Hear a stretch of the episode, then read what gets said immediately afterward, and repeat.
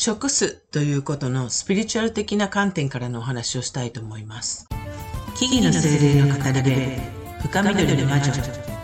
ナナサッのマジカルラジオ。こんにちは。木々の精霊の語り部、深緑の魔女、ナナサッです。あなたの日々にマジカルなエッセンスを。というわけで、マジカルラジオ、今日も始めていきたいと思います。何かをしながらでいいので、えー、ナナサッチャがなんとなく語っていることを聞きながら何かあの参考にしていただいたり、あのー、私はこう思うな、なんていうことのね、糧にしていただけたらいいなと思います。えー、今日はですね、まあ、食す、食べるっていうことですね。ということについて思うことをお話しするんですけれども、まあ、思いがね、自分の現実を作り出しているっていうことは間違いない事実だということは、割といろんな人たちがあの、思い出して、そういう発言をしていたりすることなんですけれどもね。えー、だからあの、自分の肉体の状態っていうものも、実は自分が作り出しているっていうふうに気づいた方がいいかなっていうお話ですね。えー、病気だってね、病は気からって言うじゃないですか。で、ある程度本当ですね。うん。でも、それでもね、まあ、病気になる場合もあるんですけれどもね、まあ、具合が悪いと思えば思うほど具合は悪くなるし、まあ、ある程度のコントロールっていうのはね、自分でしている部分もあるのかなと思います。まあ、実際私もね、ちょっと持病があったりするので、まあ、お医者さんにも、あの、通ってたりするんですけれども、でもその持病を持ちつつも、こう、気持ちが元気でいられるか、もう持病に分けて、こう、ネガティブになっちゃってるか、みたいなところね。え自分が本当良くないよって、良くない、良くないと思ってると、やっぱり、あの、具合悪くなるし、あのー、まあ、そんなことはね、あの、身をもって感じてたりするので、え、まあ、具合が悪くなっちゃう時も多々あったんですけれどもね。はい。えそういう、まあね、まあそういう話をしようと思ったわけじゃなくてね、今日はね、食事の話、まあ食べるものの話、え食すということの話をしていこうかなと思ったんですけれども、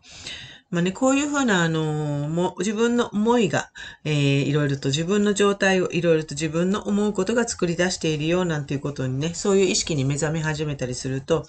食べ物にも気を使うようになる方ってすごく多いと思うんですね。まあ、スピリチュアルなか世界に興味を持ち、まあそういう観点からあの食べ物に気を使っています私っていう方も多いかなとは思うんですけれどもね。実際私もあの今までね、まあこの人生、えー、もう半世紀以上生きてますので、あの、まあ、かつてはいろいろなね、健康食品やら自然食品と言われるものやらね、結構意識して生きている、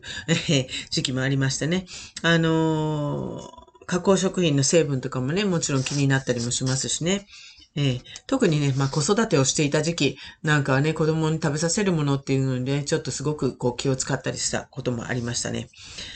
でも、あのー、最近、まあ、感じてるんですけれどもね、こういう成分は取らない方がいいとかね、これには何々が入ってるから食べない方がいいとかっていうね、そういう制限して制限して制限して制限して、これもダメ、あれもダメ、これもダメ、あれもダメ、みたいにね、あのー、そういうところを全部全部こう網羅してたらね、なんか誰かがダメって言ってたからみたいなのを網羅してたらね、食べるものがなくなっちゃいそうな勢いだなと、ちょっと感じたりするわけですよ。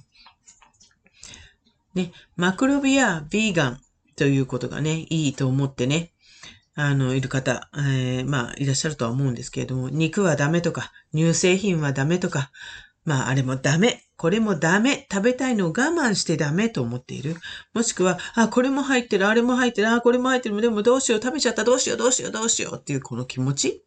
ね。そういう気持ちを持って食べてたらね、あの、どんなにいいものを食べてたとしても、いいエネルギーには変わっていかないような気がするんですよ。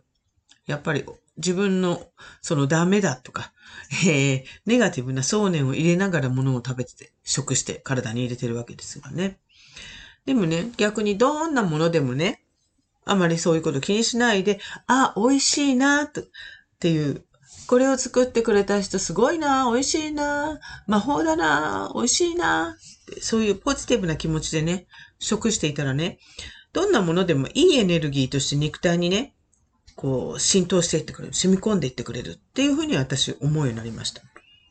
要は、健やかな精神は健やかな肉体をもたらすってよく言いますけどもね。そういうことかなと。だからね、私はどちらかというと、美味しいと思いながら食べるものを選ぼうっていうふうに最近は思っています。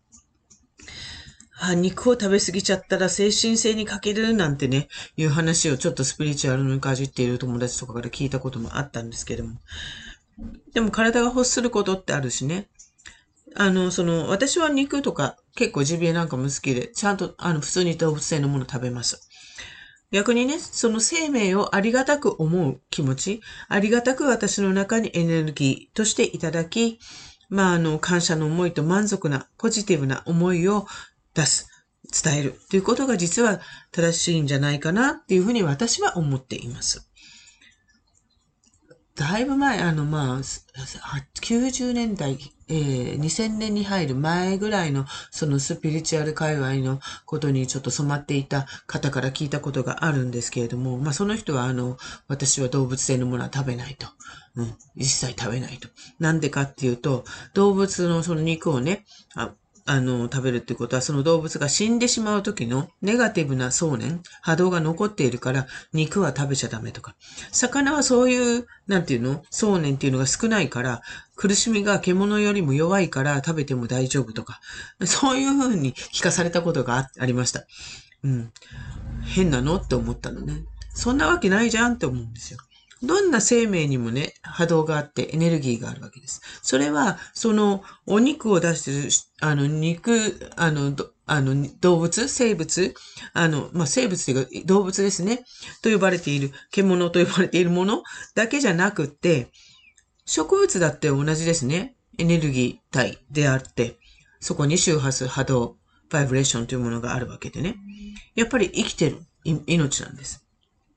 だから植物は食べて OK で、動物はダメとかっていう発想が、うーんって同じエネルギー体なのになっていうことになっていくんですよね。私の中ではですよ。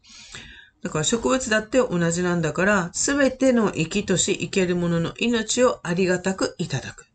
そして、それによって新たなエネルギーを私たちの肉体を通して生み出すことができている。循環ができている。ということです。空気と波動、空気も波動があって、空気のエネルギーを吸って吐いて、吸って吐いてをしている。この私たちの肉体というのもそういう、ね、素粒子とか粒子、粒々が ね、こう合わさって、ある、こう具現化しているように、こう形になってるっていうか、ね、ふうに感じるかもしれないけど、それも動物も植物もみんな一緒なわけですよ。どんなものでも、どんな成分でも、結局は波動、周波数、ね、バイブレーションでできている。のだから、その波動自体がポジティブなのか、ネガティブなのか、ということ。どのような性質を私たちの想念がその波動に与えてしまっているのか。そんなところが大事なんじゃないかなって思っています。だから、結局自分の中に罪の意識の想念の波動が取り込まれていくわけですよ。あ、食べてしまったとか、肉を食べたらそうなるっていうネガティブな思いを持って食べていたらね。だから、当然体の調子というのが悪くなっていく。悪循環になっていくわけですよ。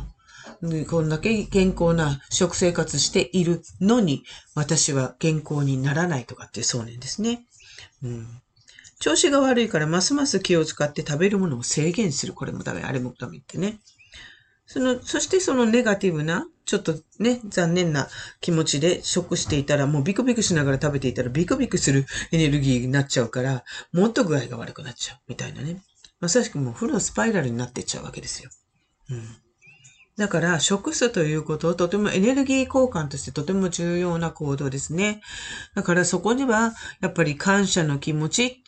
美味しいという喜びの気持ち、ありがとう。これが、で私はポジティブなエネルギーで満たされるんだわっていうね、食べることで、そういうふうに満たされていくんだわっていう嬉しいポジティブな気持ちでいただく。うん、そうやって言えば必要以上にね、こう物理的にその量を詰め込んだりしなくても、肉体、あるいはこの自分のというあのエネルギー体は満たされるんじゃないかなっていうふうに思うんです。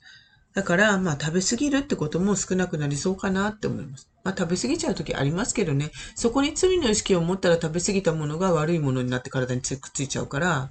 うん。今日はお、まあ、量たくさん食べ、美味しいものを食べました。ありがとうみたいな。そんな感じでね、食べるといいのかなと思います。とにかくちゃんといいエネルギーを取り込ませていただいているということを意識して全ての波動をいただきたいなということを心がけて、あの、食事もしたらいいのかな、間食だってしたらいいのかなと思います。心が満たされていれば食べ過ぎることもないかなと。うん、と思っています。だから、まあ、あの、自分がそれでも体調的にね、あの、抜いたもの、方がいいものがある方も当然いますから、アレルギーとかね。あの、そういうのはもちろんね、あの、無理して食べる必要もないです。だからそこに無理してっていうのがなければいいわけですよ。